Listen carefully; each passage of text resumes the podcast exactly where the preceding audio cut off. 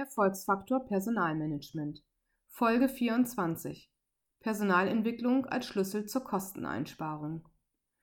Im Zuge der altersstrukturellen Veränderungen im Unternehmen und den Auswirkungen des demografischen Wandels kommt der Personalentwicklung künftig eine Schlüsselstellung zu, um die Firmen wettbewerbsfähig zu halten.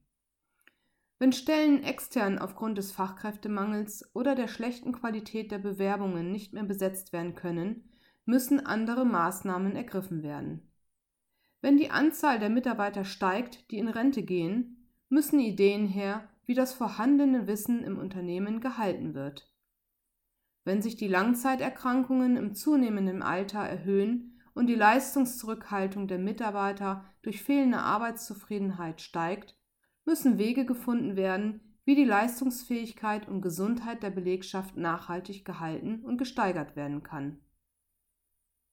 Dazu ein paar Zahlen. Das Wissen, welches ein Mitarbeiter besitzt, der in Rente geht, kann in der Regel nur mit zwei bis drei jüngeren Mitarbeitern kompensiert werden.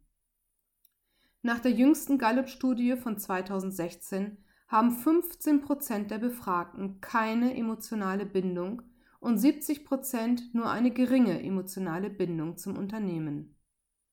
Unterstellt man bei einem Unternehmen mit 1000 Mitarbeitern dass nur 15 Prozent innerlich gekündigt haben, mit einer Leistungszurückhaltung von 20 Prozent, so entspricht das einem jährlichen Schaden von 3,5 Millionen Euro.